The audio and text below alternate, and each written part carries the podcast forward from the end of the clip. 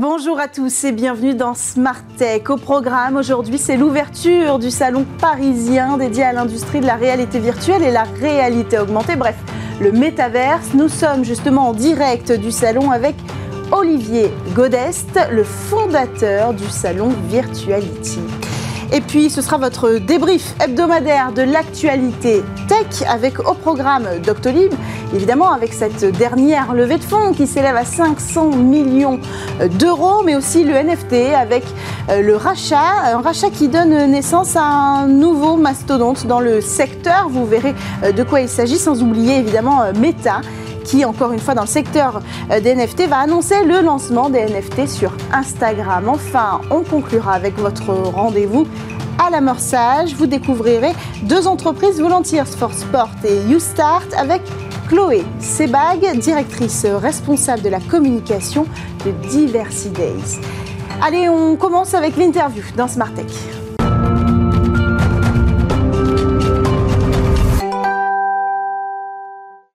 Je vous le disais en introduction, aujourd'hui c'est l'ouverture du salon Virtuality dédié à la réalité virtuelle et la réalité augmenter tout l'écosystème euh, euh, industriel et business qui s'articule autour de ce secteur. Un salon lancé en 2017. Le fondateur de Virtuality est avec nous en direct depuis ce salon qui se tient en fait en plein cœur de Paris, au carreau du Temple. Olivier Godest, vous êtes avec nous? Oui, bonjour. Alors, euh, racontez-nous un petit peu, est-ce qu'on peut voir à quoi ressemble ce salon? Combien on compte de participants? Alors là, ce matin, on a eu à peu près déjà 1000 participants qui sont venus. Euh, il y a 64 euh, entreprises à venir rencontrer, donc 64 euh, exposants. On a une cinquantaine de conférences également qui sont organisées dans deux salles différentes, donc sur les deux jours, hein, puisque donc le salon dure les 17 et 18 mars. On attend à peu près sur les deux jours, je dirais entre 5 et 6 000 personnes. Et voilà, ça part sur les chapeaux de roue là. Ouais. Est-ce que vous avez euh, des récurrents qui, viennent à votre rendez-vous? Parce que ça, ça, dure depuis 2017. Euh, vous arrivez quand même à varier, à faire venir des nouveaux acteurs. C'est assez riche. Ça vient tout, tous viennent de France? Alors non, on a des acteurs qui viennent de, de, de, l'international. On a des acteurs européens, on a des acteurs euh, d'Angleterre, de République tchèque, de France effectivement. Le renouvellement, il est assez important cette année puisque le salon a évolué. C'est-à-dire que depuis 2017, on organisait effectivement un salon qui est très orienté sur les technologies de réalité virtuelle et augmentée. Donc ça, ça reste évidemment dans notre ADN. Mais le salon, il a évolué cette année puisqu'on a ajouté deux thématiques majeures au salon, la thématique des mondes virtuels et la thématique des blockchains, ce qui pourront en on va dire, les trois pièces du puzzle de la thématique métaverse. Donc on a beaucoup de nouveaux exposants par rapport aux années précédentes. Alors, est-ce que vous pouvez nous donner quelques exemples de ce qu'on peut découvrir, par exemple, sur le sujet euh, des blockchains et comment ça s'inscrit hein, dans, l'écosystème que vous, que vous réunissez dans votre salon? Bien sûr. Alors, on a des acteurs qui sont spécialisés dans le domaine de la blockchain. Alors, par exemple, sur le côté infrastructure, on peut aller euh, rencontrer des acteurs comme Exaion, donc qui est une filiale du groupe EDF. Euh, vous pouvez rencontrer, bah, j'ai juste là derrière moi une société qui s'appelle Start Mining, donc le mining de crypto-monnaies, il y a plein de sujets à aller aborder avec eux. D'ailleurs, ils auront une conférence, euh, je ne sais plus si c'est aujourd'hui ou demain, mais il y aura une conférence sur justement le, la partie mining et les enjeux écologiques qui vont avec, puisque c'est un sujet dont on parle beaucoup dans les médias. Euh, vous avez également la blockchain Tezos avec euh, donc le laboratoire Nomadic Labs qui est donc qui représente cette blockchain en France qui est une des blockchains majeures.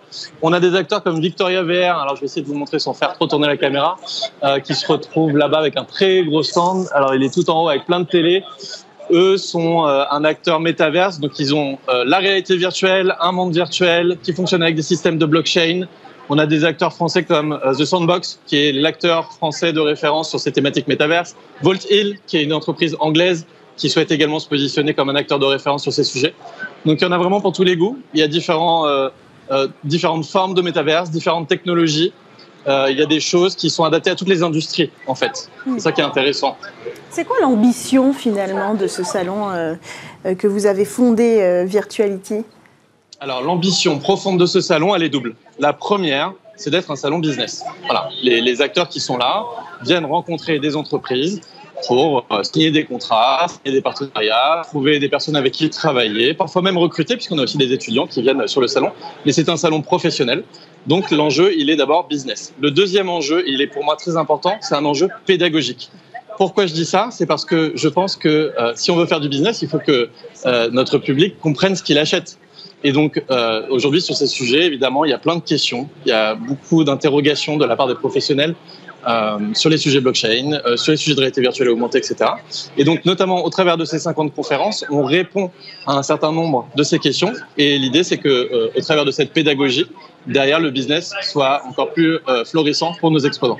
Alors ça, c'est l'angle qui vous différencie peut-être de vos concurrents. Il existe d'autres salons. Le plus connu, c'est Laval Virtual.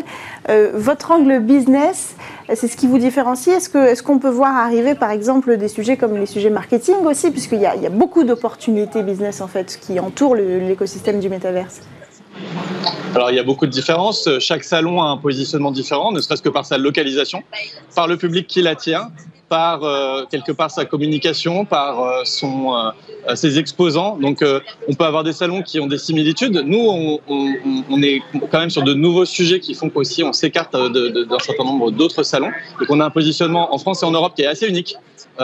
Aujourd'hui, il existe des salons sur la blockchain aussi. Il existe pas trop de salons sur la partie monde virtuelle, mais des salons qui regroupent ces trois technologies à ma connaissance, euh, avec euh, notre ambition, notre taille, etc., j'en connais pas d'autres. Donc aujourd'hui, on est vraiment l'acteur de référence, en tout cas en Europe, sur ces thématiques-là. Alors en fait, euh, c'est ce que je disais en introduction, quand vous l'avez créé, on parlait pas tant de métaverse que ça.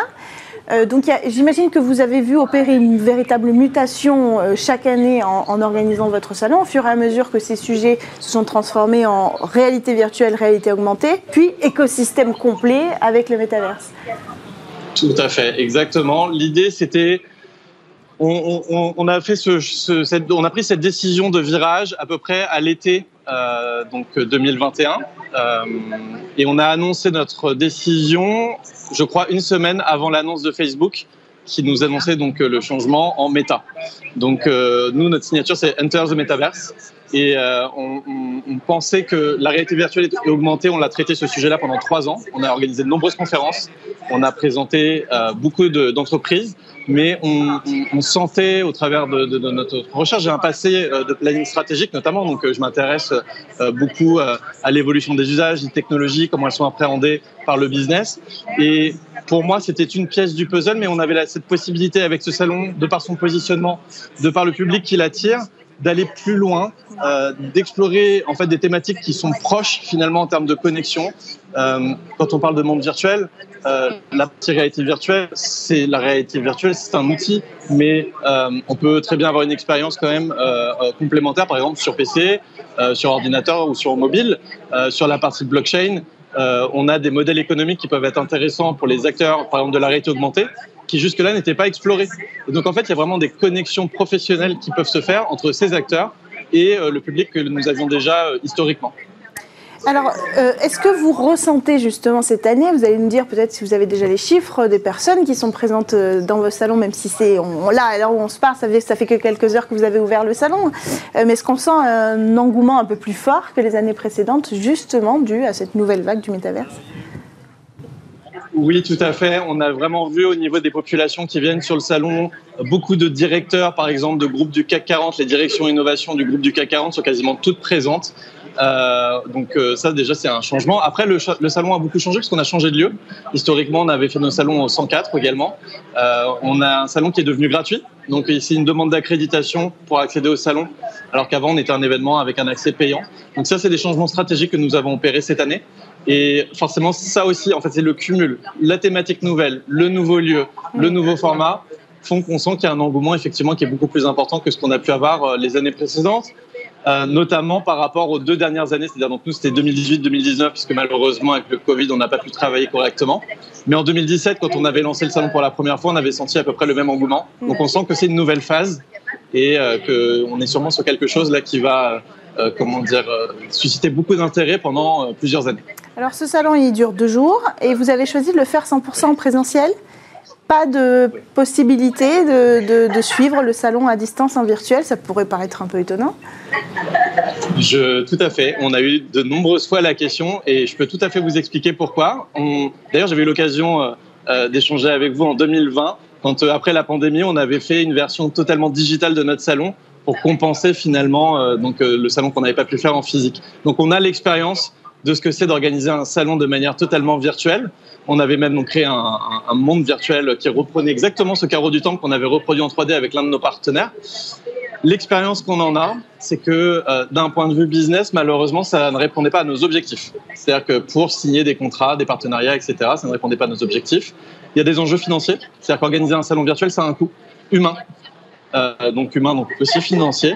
Et cette année, on est encore en train d'éponger quand même euh, les, euh, comment dire, les complications et, les, je dirais les, les, les, conséquences qu'ont eu le Covid sur notre industrie. on n'en est pas sorti indemne. On est déjà très content d'avoir pu relancer la machine. on a de nombreux amis qui sont dans le secteur de l'événementiel qui ont mis la clé sous la porte. On a réussi à tenir à relancer le salon, mais économiquement, c'était pas possible de d'avoir les effectifs mmh, notamment mmh. Euh, pour également organiser un salon virtuel. Maintenant, on va y travailler pour 2023. Alors pour, conclure, est-ce qu'on peut s'attendre à un happening, à une découverte technologique? Un happening sur le salon? Ouais. C'est ça la question? Ouais. Euh, je pense que vous, vous, pouvez aller voir le stand de Victoria VR. Euh, c'est un stand euh, qui est vraiment euh, assez bluffant sur deux étages. Euh, ils ont mis euh, vraiment beaucoup de moyens pour faire quelque chose de très impressionnant. Donc ça, c'est très impressionnant. Et après, je pense que l'happening va dépendre surtout de, de, ce que chacun vient chercher sur le salon. Mais euh, on est plus, comment dire, un salon, comme je disais, axé sur la pédagogie et sur l'accompagnement, la compréhension de ces sujets-là. On est presque une préformation pour beaucoup de professionnels. Et euh, le salon en tant que tel est un happening géant, mais il n'y a pas d'happening particulier euh, sur lequel je peux évidemment faire un focus. Merci beaucoup Olivier Godest. On viendra s'en rendre compte par nous-mêmes, hein, euh, puisque donc on a encore jusqu'à demain bah, pour, pour, pour venir euh, on vous attend. au salon. Merci beaucoup. Je rappelle que vous êtes donc le fondateur du salon Virtuality qui se tient aujourd'hui et demain au carreau du Temple à Paris. Euh, merci. On poursuit et on enchaîne avec le débrief de l'actualité.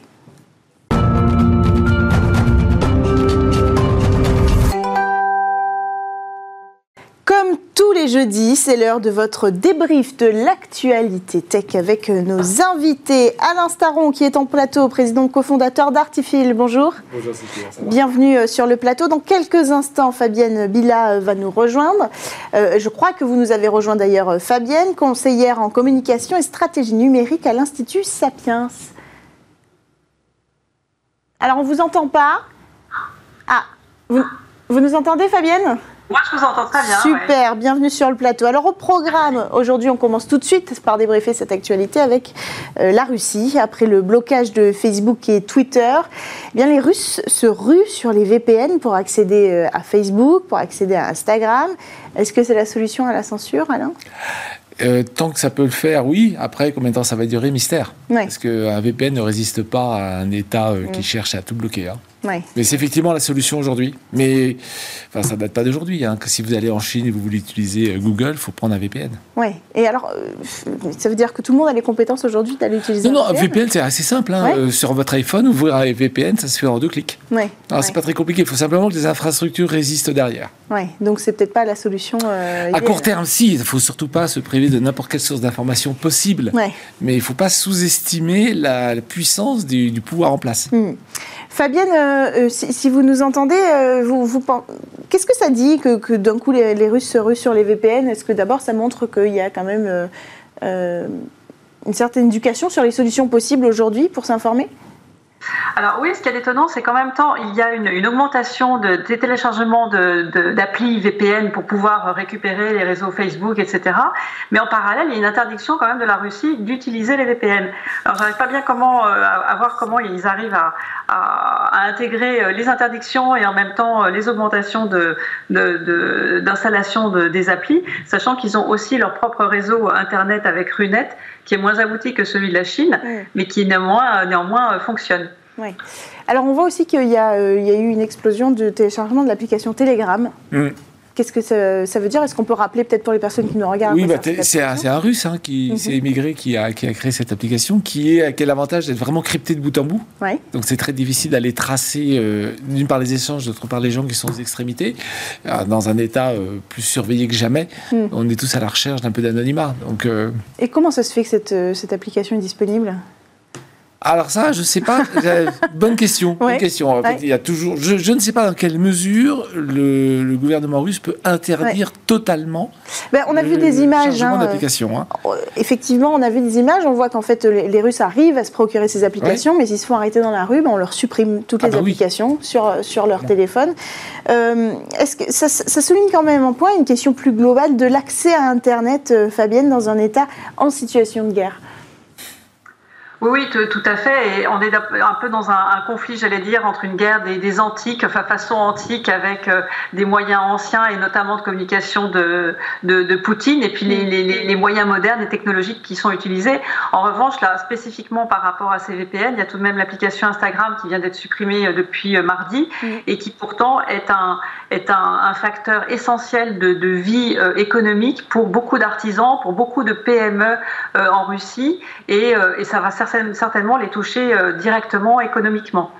Alors, on avait Stéphane Bordsmeyer en plateau hier, euh, euh, ingénieur expert R&D à l'AFNIC, qui nous, rappelait aussi qu'Internet doit être un terrain neutre. Il faisait référence aux réclamations pour supprimer la racine d'Internet, à la racine d'Internet, les noms de domaine.ru, parce qu'il nous rappelait ben, qu'en Russie, voilà, la réglementation s'est intensifiée, rien de surprenant en fait, c'est une réglementation qui existe partout ailleurs, comme euh, aux États-Unis, de privilégier des, noms de domaine euh, russes pour des sites officiels. Euh, est-ce qu'Internet peut rester neutre? Hmm. Comment répondre À un moment, il faut essayer de garder, garder son calme. Effectivement, l'humanité, elle est faite d'individus qui communiquent. Enfin, la force de l'humain, c'est capable de communiquer. Si hmm. on commence à couper ça, on, va dans le mur. Et en même temps, on n'a toujours pas trouvé la vraie réponse aux fake news. Euh, qui, est, clairement, je pense, le sujet sur lequel il faut se pencher de plus en plus rapidement. La technologie des fake news va plus vite que la technologie de détection des fake news. Oui, ça c'est le problème majeur, euh, Fabienne? Oui, et puis et puis euh, il y, a aussi un problème de. je ne peux pas parler de démocratie évidemment, mais euh, ce que ce que met en place actuellement Poutine en fermant, euh, en interdisant, etc.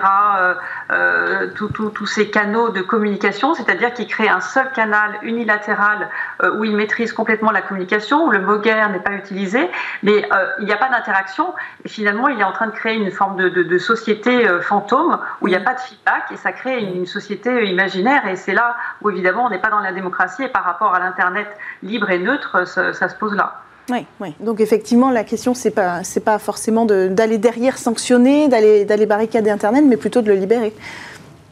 De libérer, de libérer, et, mais on aura toujours le problème à traiter un jour de hmm. comment il est utilisé. Alors on passe à un autre sujet, si vous le voulez bien. Euh, actualité française cette fois, le site français Doctolib a annoncé une levée de fonds de 500 millions d'euros. C'est un financement qui, valorise la start-up à 5,8 milliards d'euros. C'est assez euh, exceptionnel. Mais est-ce que ça veut dire pour autant euh, que cette entreprise, elle est stable, Fabienne? Et est-ce qu'elle est rentable? On ne le sait toujours pas vous avez, vous avez le bon mot, justement, j'ai trouvé l'information effectivement hier, c'est-à-dire que euh, chaque, chaque euro est réinvesti. Donc euh, Stanislas Niox Château espère une rentabilité, atteindre la rentabilité en 2024-2025. Hum. En attendant, ils font énormément de développement, mais je vais, je vais laisser euh, intervenir aussi Alain. Hum. C'est. Non, non, enfin, Dr. Lee fait un boulot remarquable depuis 9 ans. Hein. Euh, ils, euh, ils, vont très très loin dans le service rendu aux médecins. L'interrogation, c'est pourquoi ils n'ont toujours qu'un quart des médecins comme clients, hmm. sachant qu'il n'y a plus de concurrents. Hmm. Bien. Donc ça pose une certaine question qui est alors, il faut effectivement développer de plus en plus de services pour rendre de plus en plus, euh, d'être de plus en plus euh, indispensable pour les médecins. Ils font des choses très très bien hein, sur euh, comment on gère son agenda, comment on filtre ses, patients, comment on organise son agenda par thématique, enfin par, par discipline. C'est extrêmement bien fait. je connais des médecins qui, qui, sont très très heureux avec ça. Néanmoins, il y a encore trois quarts des médecins qui vivent tranquillement avec le coup de hmm. téléphone et leurs patients historiques. Donc, ils ont un vrai sujet comment développer, parce que pour être rentable, à un moment, il faut un peu plus de clients ou vendre plus cher aux, clients. Et quand on est médecin, bah, on n'a pas forcément tous les moyens qu'on voudrait. Hmm. Euh, évidemment, on sait que le Covid les a bien aidés, mais à côté de ça, il y a Doc Planner. Des entreprises, je ne sais plus d'où elle est, qui, hmm. euh, qui est aujourd'hui dans 13 pays et qui fait 4 fois plus de visiteurs uniques mensuels. Et qui n'est pas en France. Le président disant lui-même que euh, la France c'est fermé parce que enfin, c'est bien occupé par Doctolib. Donc en fait, la question n'est pas tellement d'avoir une super licorne française qui va très très loin, etc. Mm. C'est dans ces métiers-là, on est forcément mondial. C'est la même technologie. Il y a des médecins dans tous les pays euh, du mm. monde. Il y a besoin de prendre rendez-vous avec son médecin. Euh, il y a des téléphones partout. Donc, on sait prendre rendez-vous de manière en, ligne. Donc, c'est une technologie dont on a besoin partout. Mm. À mon avis, le vrai combat, et j'ai pas tellement lu de choses là-dessus, c'est comment va faire Doctolib pour occuper une place prépondérante, ne serait-ce qu'en Europe, avant même d'aller plus loin. Les planners sont partout en Europe, sauf en France et en Amérique latine. Est-ce qu'on sait qui a investi Oui. C'est le même. Euh, BPI et Euraseo, mhm. qui sont les investisseurs de base, actionnaires. Oui. Donc, est-ce que ça veut dire aussi qu'on n'arrive pas à pousser certaines frontières euh, du, côté du potentiel euh, licorne française? Euh, Si ce sont les mêmes investisseurs, Razeo et BPI, pardon, c'est pas n'importe quel investisseur. Mhm. je trouve plutôt bien, au contraire, de être obligé d'aller chercher de l'argent sur des marchés différents. Ça peut hein, être aussi une question de souveraineté question de souveraineté. Donc en l'occurrence, moi je trouve ça très très bien. Mm. Euh, non, non, il n'y a pas de sujet. Enfin, si ces investisseurs sont tout à fait euh, euh, remarquables, il n'y a, a, mm-hmm. aucun sujet là-dessus. Il y, y a, encore une fois le sujet de comment je fais pour développer mon chiffre d'affaires. Alors ils vont vers la téléconsultation, etc. Donc peut-être que la vraie solution, elle passe par un petit pivot du business model. Je garde mon parti réservation et prise de rendez-vous, mais j'ajoute mm. des choses plus modernes. À voir. Ils ont déjà commencé. Hein. Et puis la question que j'ai en plan, enfin ouvert en grand, c'est euh, c'est l'internationalisation. Oui. C'est un métier mondial. Enfin, ça pose d'autres questions aussi quand même, cette accumulation de levées et de fonds extraordinaires, de valorisation qui battent euh, euh, des records. Est-ce que... on a l'impression qu'on parle d'hypercroissance, on voit qu'il y a quand même des lacunes sur le vrai développement concrètement et, et la rentabilité de ces entreprises. est-ce que, est-ce que on peut dire que c'est plus vraiment un gage de santé financière, un gage euh, d'une économie saine quand on voit des chiffres pareils euh, Twitter a mis plus de 10 ans d'être rentable. Euh, Facebook, je me souviens plus. Google, je me souviens plus. Enfin, il faut et Amazon, hmm. ça a mis très très très très très longtemps. En fait, je pense qu'on n'a pas le bon prisme. Hmm. mais les investisseurs le savent maintenant. Hein. On n'investit plus pour une rentabilité dans deux ans, trois ans. Enfin, on le fait encore, hein, mais pas sur le même genre de business. Il y a des business, et les GAFAM en sont le, parfait exemple, qui mettent beaucoup de temps avant de devenir rentables, qui peuvent pivoter deux fois, trois fois. Et il faut donc que les investisseurs soient patients et mettent beaucoup d'argent. Donc, c'est pour moi pas du tout un signe de fuite en avant ou de, température qui s'échauffe. Hmm. Non, non, c'est juste que la réalité de ce genre de métier fait que il faut des temps de plus en plus longs.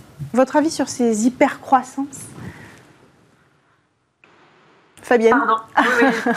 je, voulais justement rebondir sur ce que disait Alain, et on peut se rappeler aussi de Critéo, qui ont une dizaine d'années avaient pivoté trois fois avant d'arriver justement le bon business model. Et je crois que c'est euh, un petit peu tout, toujours ce, ce, principe, c'est-à-dire de, de, manque d'internationalisation au départ des, des, startups et des entreprises en général françaises, et aussi un niveau de levée de fonds qui est, qui est jamais suffisamment euh, conséquent pour vraiment euh, avoir une prise de risque conséquente pour ensuite durer, quoi, en fait, avoir une pérennité et pouvoir avoir les reins solides en cas de pivot euh, et en cas de développement. Mais euh, on a l'impression qu'il y a toujours besoin de plus de cash en fait. J'ai l'impression que ça se calme un petit peu sur ce sujet-là en disant c'est pas les levées de fonds qui font euh, qui font la, la, valeur et la valorisation et que il faut aussi derrière il y a des boîtes qui fonctionnent très bien sans faire de levée de fonds. Donc on, est en train de calmer un petit peu le jeu me semble-t-il par rapport à ce à ce principe. Mm. Euh, une dernière réaction sur ce sujet, non, non, euh, Alain. Alors, alors, avec Fabienne. Ok, alors on enchaîne. On enchaîne sur Vivatech, si vous voulez bien, qui vient de, dévoiler sa, programmation. Euh, en tête de liste, la tech zéro carbone. Oui. Oui. Ouais. J'ai rien de particulier à dire. Nous verrons à Vivatech ce que nous pourrons voir. Enfin, Voilà, ils ont effectivement, ils surfent sur l'air du temps. Euh, on parle d'NFT, on parle d'environnement. Mais pas tant euh, de NFT. Alors, euh, dans les grandes lignes, on a la mobilité de demain, le travail de demain, mais. oui, oui. On ne voit pas la NFT en tête de liste, quoi. Ça pourrait paraître étonnant, ni le blockchain, ni ces sujets dont on parle énormément. Enfin, à un moment, Vivatech, c'est un salon. Ce salon, ils peuvent avoir des conférenciers qui interviennent sur à peu près n'importe quel sujet, mais après, il faut quand même des entreprises qui prennent des stands et qui racontent une histoire autour de telle ou telle thématique. Hmm. Donc, on se rend bien compte que ça, forcément, ça va. Il y a le, souhait, euh, je veux être à la mode, il y a la réalité du terrain, c'est hmm. à Paris, ça essaie de drainer l'Europe. Je trouve ça très très bien qu'on ait une alternative au CIS. 30 pays présents a priori. C'est très bien. Enfin, on a une alternative aussi, et ça reste quand même 5 fois plus petit que le CIS. Hein. Mm. On ne parle pas, pas exactement la même catégorie. Mais on est donc sur l'écosystème européen et on cherche sur chacune des thématiques importantes euh, des, choses à montrer. Mm. Voilà. Et mm. donc. Euh, Qu'est-ce que ça dit, Fabienne, cette programmation euh, à peine dévoilée? Euh, oui, oui, parce qu'on a reçu effectivement hier un communiqué de presse. Moi, moi, j'attends mon accréditation euh, aussi.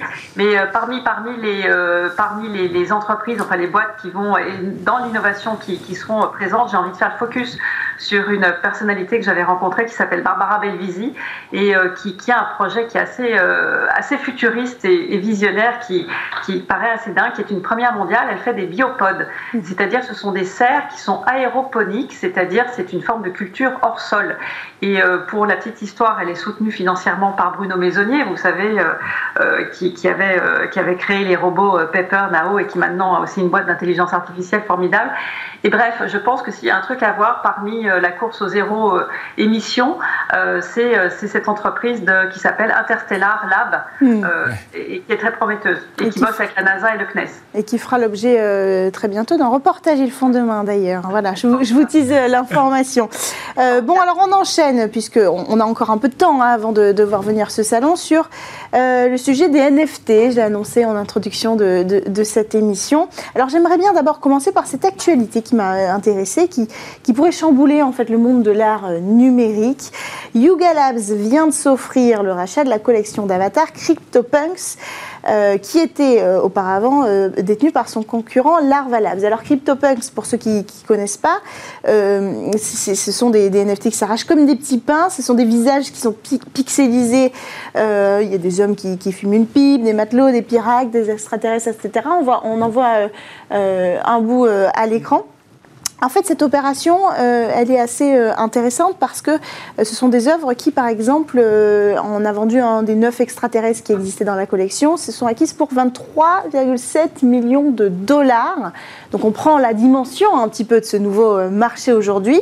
C'est une nouvelle économie numérique. Est-ce qu'on peut s'attendre à voir des géants du NFT comme on a vu naître des géants du numérique? C'est une bonne question. Mmh. je regardais effectivement en 2017, quand ils ont créé la bibliothèque, euh, on les achetait 25 dollars. Eh oui. Bon, euh, celui que j'ai vu à 25 dollars, je peux plus me l'acheter maintenant, il est à 2,5 millions de dollars.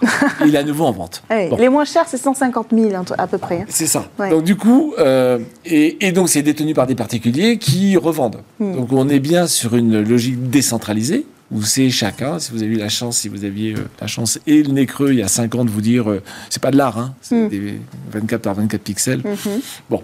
Euh, vous aviez la chance de vous en procurer un ou l'envie de vous en procurer un, maintenant vous pouvez le revendre. Alors après, est-ce que, est-ce que, ça, est-ce que ça, ça peut être rattrapé par une plateforme? Parce que c'est ça dont on dit. Est-ce qu'un grand faiseur mm. peut être capable de centraliser Ça me paraît un peu contre nature.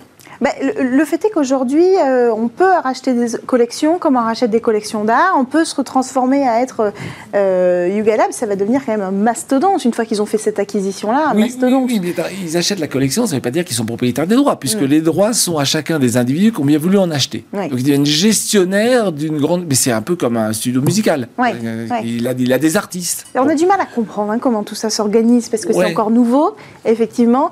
Euh, mais donc, du coup, j'en reviens quand même à ma question de base. Est-ce que des acteurs comme Yuga Labs, on peut s'attendre à ce que ce soit, je sais pas moi, les Facebook de demain En fait, c'est ça l'idée. Ben, hein? en fait, je ne suis pas sûr. Ok. Je ne suis pas sûr parce que la valeur n'est pas tout à fait au même endroit. Euh, vous êtes dans un monde décentralisé où la valeur, elle est détenue par chaque individu. Donc, si Comment vous organisez tout ça? Et la bonne nouvelle des, des blockchains, c'est que vous n'avez pas besoin de plateforme pour les organiser. Vous avez des chaînes qui existent et vous pouvez passer d'une plateforme à l'autre. Donc détenir, euh, acheter d'un coup 10 000 je vais dire machin, 10 000 NFT en disant euh, je ne sais pas quel est le modèle économique, comment ils font de l'argent sur les ventes euh, des uns aux autres. Peut-être qu'il y a un peu d'argent à se faire, mais mm. on, est, on est marginal. Donc mm. je, ne suis pas du tout sûr que le modèle plateforme, c'est très intéressant comme question, c'est le, modèle plateforme qui est celui auquel nous sommes habitués depuis 20 ans, qui va forcément avoir une fin. Hein. Mm. Je vous mets à l'aise tout de suite, il y a un cycle partout, la plateforme va avoir une fin. Est-ce que, cette fin est programmée par les, les blockchains, NFT, etc. Ou est-ce qu'ils vont réussir à rebondir en utilisant ça?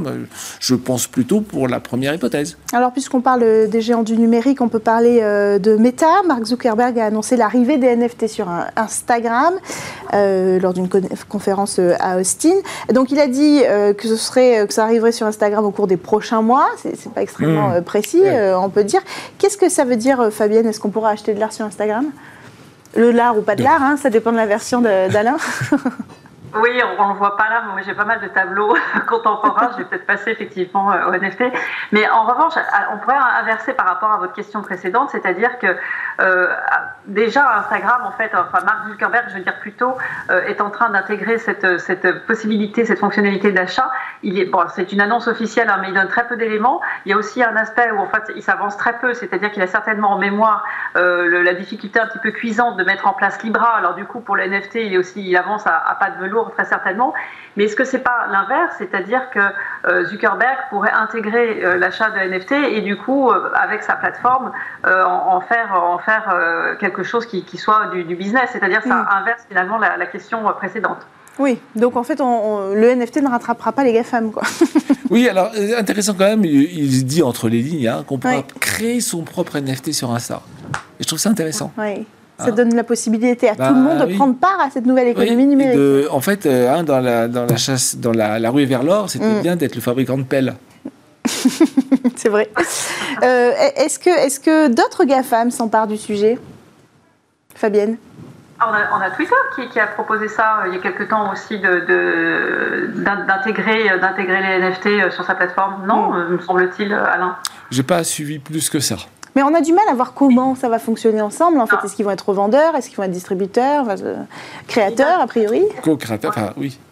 Il donne très peu d'éléments, hein. c'est-à-dire que Zuckerberg annonçait aussi qu'il y avait des tas d'éléments de points techniques qui devaient être réglés euh, avant que cela puisse se faire sans problème. Mm. Donc, encore une fois, il s'avance, il s'avance très peu. Mm. L'autre truc intéressant quand même, si vous avez un NFT, c'est bien de l'avoir. Hein, Fabienne, vous avez des tableaux. euh, mais c'est pour une certaine catégorie d'individus, c'est bien de les montrer. Et où est-ce que vous les montrez? Sur les réseaux sociaux. Et d'abord sur le futur méta, parce que en réalité augmentée, vous êtes partout. Alors là, les NFT, je vais vous montrer mes NFT, vous allez voir. Donc, mais je ne sais pas comment ça se monétise. En revanche, en revanche, s'il il permet de créer des NFT moyennant euh, un peu d'argent, ben, hmm. là, il, là, il va chercher une autre corde euh, pour grandir avec des NFT qui, encore une fois, à mon avis, sont totalement décentralisés. Donc, euh, ça va passer à côté. Le, le gros de l'argent va passer à côté. Donc on, peut imaginer demain, on sera dans le métaverse de Meta qui aura réussi à aller au bout de cette histoire, euh, et on se baladera euh, dans sa maison virtuelle avec son NFT accroché au mur. Voilà, et en disant, je veux bien vous racheter votre NFT. et là, on pourra le faire via la plateforme, voilà. a priori, ou Twitter. Euh, on, ou Twitter, absolument. on verra ce qu'il en est. un dernier mot pour conclure, l'application Ma Sécurité, on l'évoque rapidement, le gouvernement lance une application mobile pour joindre policiers et gendarmes. Elle permet de joindre via un chat les services de police et de gendarmerie 24 heures sur 24, 7 jours sur 7. Elle renvoie euh, également à des services de pré-plainte, à des cartographies euh, des gendarmeries, des commissariats de proximité, euh, des actualités. les outils, ils étaient à disposition. on voit ça arriver aujourd'hui.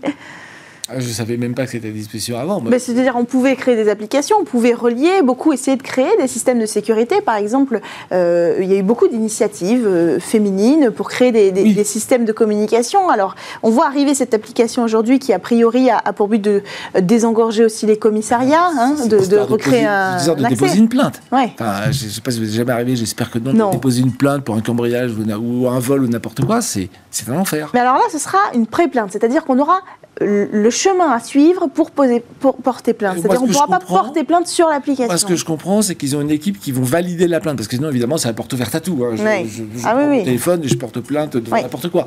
Donc, il y, a, donc, il y a une qualification qui doit être faite après. Ils ont prévu 17 personnes, ce qui me paraît à la fois très peu face à la ruée qu'on peut imaginer. Mais il y a un vrai, en termes d'expérience utilisateur, il y a un vrai point de douleur à régler. Hein. Aller en commissariat pour déposer une plainte, c'est gravissime. il paraît que. enfin bref. Et donc la solution, ce serait la technologie, Fabienne? Alors en tout cas, en tout cas, c'est intéressant parce qu'il y a certainement une histoire de synchronicité qu'il faudra réaliser entre l'appli euh, virtuelle et la réalité au commissariat. Alors j'ai testé hier parce que ça c'est pas gagné non plus. euh, j'ai testé hier et elle est plutôt bien fichue. Euh, du coup, j'ai même engagé un contact avec alors un inconnu, j'imagine un policier, en disant que je faisais un test tout simplement parce que je veux pas, pas non plus les déranger. Et l'ergonomie est bien faite et la réactivité est parfaite aussi. Hmm. De ce côté-là, pré-plainte. Chat, c'était euh, top. Bon, merci d'avoir pris le temps de tester cette application pour nous. Hein. Fabienne, merci à tous les deux d'avoir pris le temps de débriefer cette actualité tech. Aujourd'hui, Alain Staron, président cofondateur d'Artifil, et Fabienne Bila, conseillère en communication et stratégie numérique à l'Institut Sapiens. On poursuit et on termine avec notre rendez-vous à l'amorçage.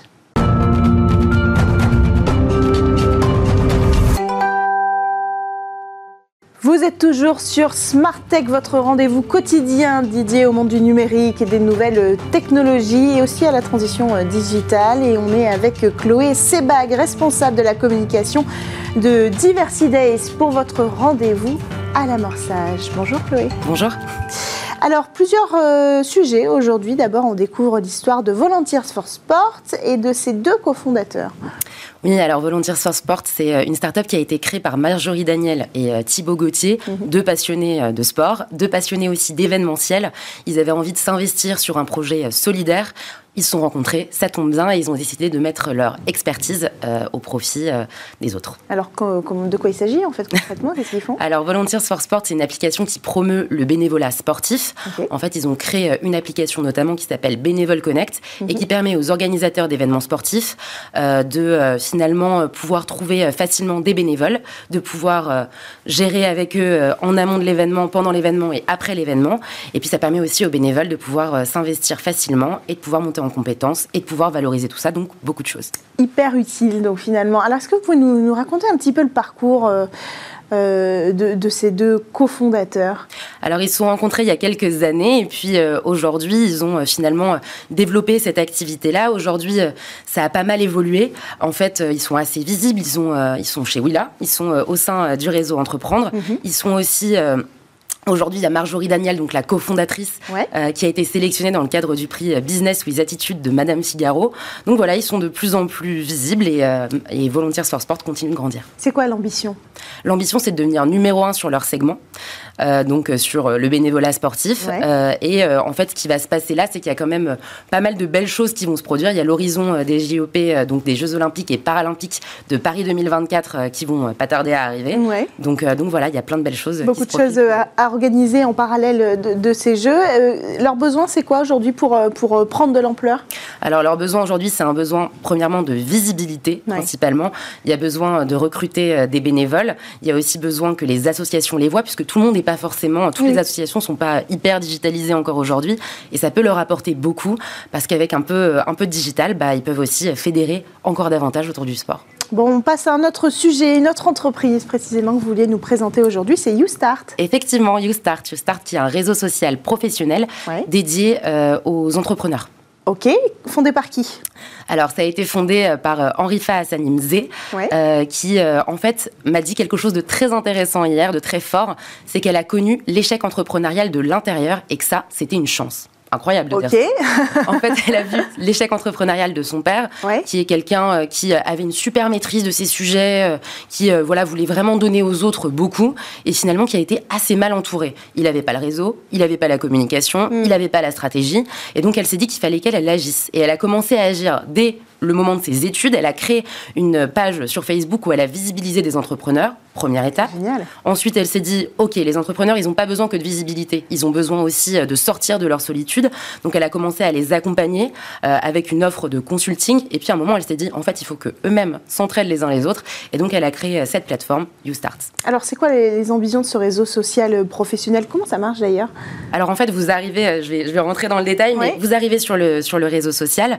L'objectif, c'est d'être en fait entre le réseau social professionnel et entre le réseautage traditionnel, c'est-à-dire euh, les clubs d'affaires, etc., où on peut euh, finalement un peu perdre du temps. Parfois, c'est assez onéreux, hmm. c'est pas toujours aux bonnes horaires. Par exemple, quand on est une jeune maman hmm. et qu'on entreprend, compliqué euh, d'être à 8 heures du matin sur les starting blocks.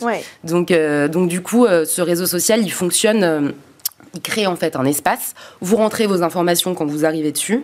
Euh, et les informations, c'est pas seulement qui vous êtes, mais c'est aussi ce dont vous avez besoin. Hmm. Et donc, à partir de là, vous allez pouvoir rencontrer des contacts qualifiés avec une technologie de matchmaking. Où, euh, voilà, vous allez pouvoir dire euh, qui vous êtes, ce que vous voulez. Et en fait, on va vous présenter le bon client, le bon partenaire, le bon prestataire avec qui travailler. Et donc, en 30 minutes par jour, vous pouvez avoir tout ça et vous concentrer sur ce qui fait votre plus-value, c'est-à-dire votre expertise. Et alors, ils en sont où, dans, dans le développement? Quelles sont leurs ambitions alors les ambitions aujourd'hui, c'est d'aller encore plus loin en termes de recrutement, euh, de, profils de personnes, d'entrepreneurs euh, qui vont être présents sur la plateforme. Aujourd'hui, il y a 2600 personnes qui sont là, donc euh, l'objectif c'est d'aller d'aller plus loin sur le nombre de personnes et aussi de développer toujours plus la technologie du matchmaking. Elle est en version bêta aujourd'hui mm. et, et, là ça va ça va continuer de se développer au fil des mois, donc pour que ce soit toujours plus efficace, plus optimal. Donc si on résume leurs besoins, recrutement recrutement, puis financement aussi. Hein. Eh euh, évidemment, le financement, euh, c'est hyper important pour eux. Euh, pour l'instant, c'est quelque chose qui a été développé en fonds propres. Henri Fa travaille principalement avec son mari, qui s'est formé au, développement, etc. Et donc, hmm. aujourd'hui, pour aller plus loin, il y a vraiment un besoin financier. Bon, alors en parlant de financement, ces deux startups, vous nous en avez parlé, elles sont en pleine levée de fonds oui, alors il y a deux startups dont Anthony Babkin, donc le fondateur de Diversity Days, euh, vous avez parlé la dernière fois. Il s'agit de Kunto. Euh, Kunto, qui est une application euh, qui propose de l'aide nutritionnelle et en même temps des exercices sportifs pour les personnes en situation de handicap. Aujourd'hui, ils ont besoin de fonds pour développer leur application. Ils ont un objectif qui est à 6500 euros. C'est sur Ulule, donc on peut d'ores et déjà investir. Il y avait aussi une autre, une autre plateforme qui s'appelle Fresh Africa, qui propose des produits tropicaux cultivés en Afrique subsaharienne saharienne, euh, juste, avec des tarifs justes, avec euh, des pratiques justes, et donc euh, avec aussi une traçabilité garantie en blockchain. Donc du coup, voilà, ces deux ces deux, ces deux startups, elles sont en train de, lever et elles ont besoin de fonds. Elles ont atteint très vite euh, déjà un grand cap dans leurs objectifs. Donc voilà, il reste quelques jours pour pouvoir contribuer. Si vous boursicotez, euh, c'est le moment de vous lancer. Bon, on va suivre avec attention le parcours de toutes ces entreprises que vous venez nous présenter euh, sur ce plateau. Chloé Sebag, je rappelle que vous êtes responsable de la communication chez Diversidays. Merci beaucoup d'être venu sur le plateau de Smart Tech. Encore une fois, merci à tous de nous avoir suivis pour cette émission. On se retrouve évidemment évidemment demain sur Bismart. Deux grands rendez-vous euh, vous attendent. Vous aurez le plaisir de redécouvrir un entretien, la grande interview d'Aurélie Jean menée par Delphine Sabatier. Et puis ensuite, on se retrouve ensemble pour votre grand rendez-vous euh, Espace, un grand rendez-vous qui sera éthique et écologique. Sur le secteur spatial, on va se poser toutes les questions que vous vous posez d'un point de vue éthique sur l'intérêt de développer le secteur spatial, sur l'impact carbone, l'impact écologique euh, que peut avoir toutes ces technologies sur notre Terre et sur l'orbite terrestre. En attendant, on s'envole et on se retrouve demain sur Bismart.